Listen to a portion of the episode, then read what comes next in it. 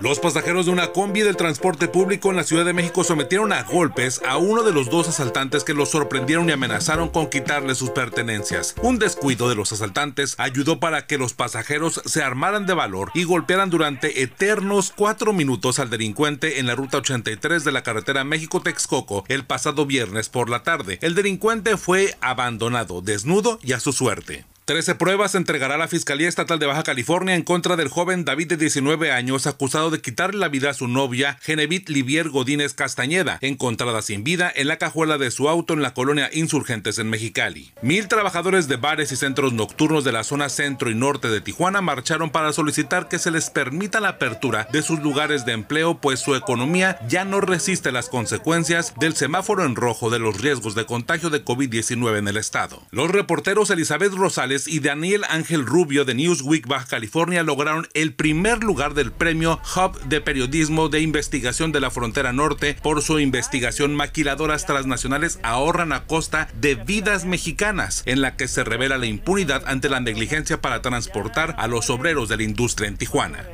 El doctor Gerardo Vicente Grajales saldrá de la cárcel en Chiapas y permanecerá en resguardo domiciliario debido a padecer diabetes e hipertensión. La fiscalía determinó la libertad condicional bajo vigilancia policiaca de acuerdo a la defensa impulsada por la esposa. Tres jóvenes con hachas y mazos robaron una casa de cambio durante el fin de semana en la zona del Mariano Matamoros en Tijuana. Las cámaras de seguridad revelan la desesperación y la fuerza de los tres asaltantes. Si los conoce, denúncielos al 089 en Baja California. Canal 11 Televisa Azteca e Imagen transmitirán las clases de teleeducación de 16 niveles educativos, desde preescolar hasta la preparatoria, ante la contingencia sanitaria. Las televisoras tendrán espacios en sus espectros para que los estudiantes sintonicen las clases y programas para complementarlas con las clases en línea con sus maestros durante el próximo ciclo escolar, que inicia el 26 de agosto. 4.550 programas se producirán en seis canales hasta en 20 lenguas indígenas. La Organización Mundial de la Salud tiene una noticia buena y una mala. La buena es que hay tres vacunas en fase 3 que están en prueba en todo el mundo. La mala es que es posible que nunca llegue a existir un remedio infalible contra el COVID-19. Es lo que augura Tedros Adhanom, director de la OMS, de la Organización Mundial de la Salud. Una única medida y quizá no la haya nunca.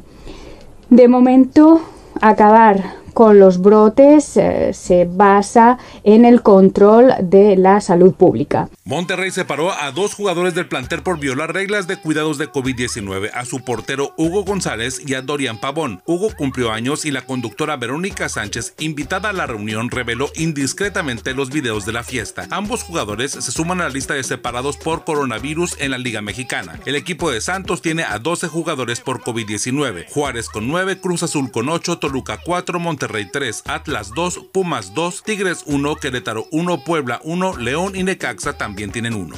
Un niño se sorprendió cuando un policía de la División Central en California le pagó 20 dólares por un vaso de limonada por su espíritu emprendedor en tiempos complicados de COVID-19 en Sherman Heights en San Diego. Jordan intentaba inculcar en su hijo el valor del esfuerzo y el policía se conmovió.